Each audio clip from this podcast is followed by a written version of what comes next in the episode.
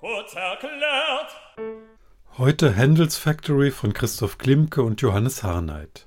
Mein Name ist Ralf Waldschmidt, Dramaturg an der Hamburgischen Staatsoper.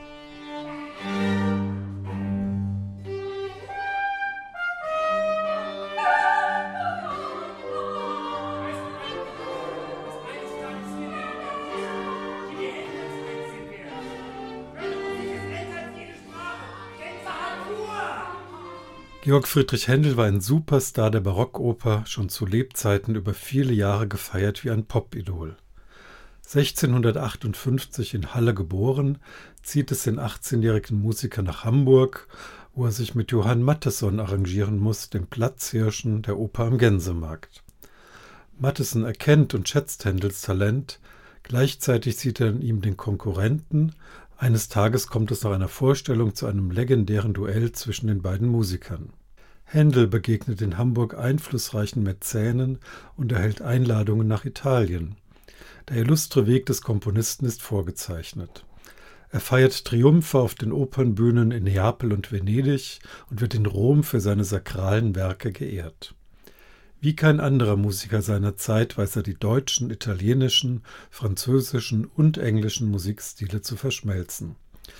Mit Mitte 20 kommt Händel erstmals nach London. Dort wird er für die nächsten Jahrzehnte bis zu seinem Tod 1759 die Oper und später auch das Oratorium zu bis dahin ungeahnter Blüte bringen. Aus Deutschland folgt ihm als sein Begleiter Johann Christoph Schmidt aus Arnsbach, der innigste Vertraute Händels, der nicht nur alle praktischen Fragen des Komponisten und Musikunternehmers organisatorisch betreut, sondern dem ewigen Junggesellen Händel auch menschlich am nächsten steht.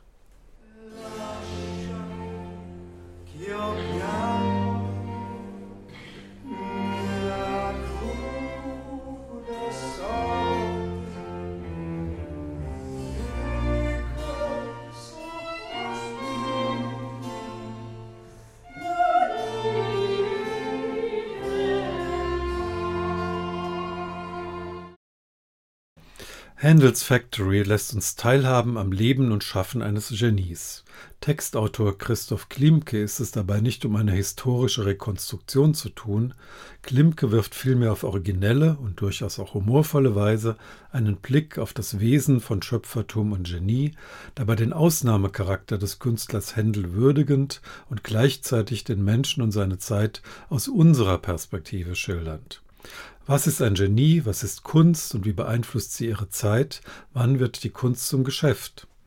Händel war ein Star und doch vor Rückschlägen und als sein eigener Unternehmer auch vor finanziellen Risiken bis hin zum Bankrott nicht gefeit.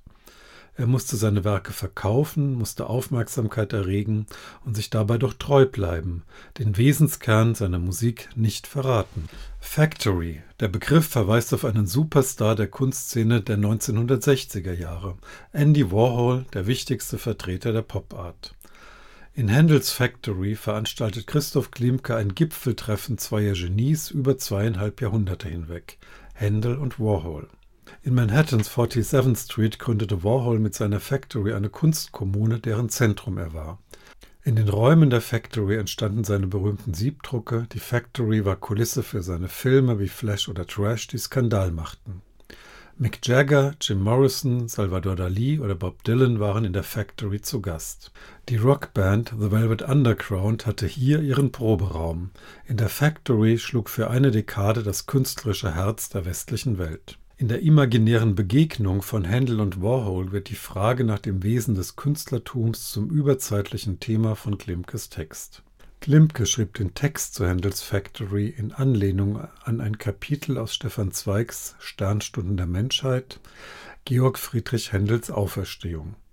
Dieser Text entstand 1935. Zweig befand sich bereits im Londoner Exil.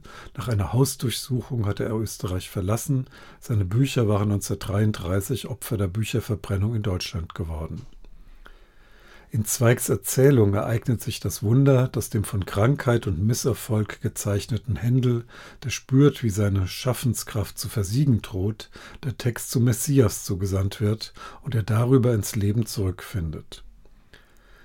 Die Uraufführung des Messias, dieses bis heute berühmtesten Werkes Georg Friedrich Händels, fand in Dublin zugunsten der Unterstützung Strafgefangener, eines armen Krankenhauses und eines Waisenhauses statt.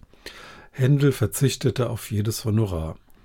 Der erwartete Andrang bei der ersten Aufführung am 13. April 1742 war so groß, dass der Aufruf veröffentlicht wurde, Zitat, dass die Damen, welche dieser Vorstellung die Ehre ihrer Gegenwart erweisen, nicht in Reifröcken erscheinen möchten.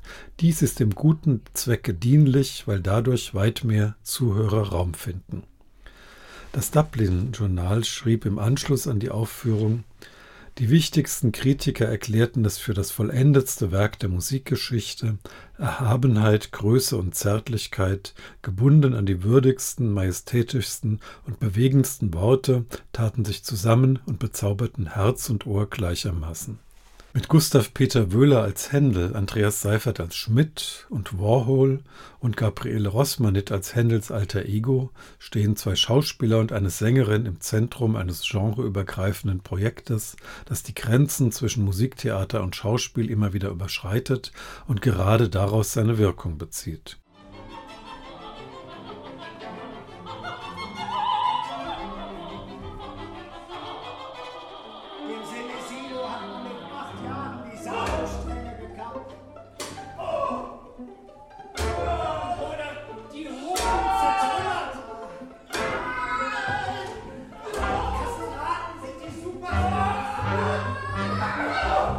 Der Komponist Johannes Harnight hat nach Musik von Händel ein ganz eigenständiges neues Werk geschaffen.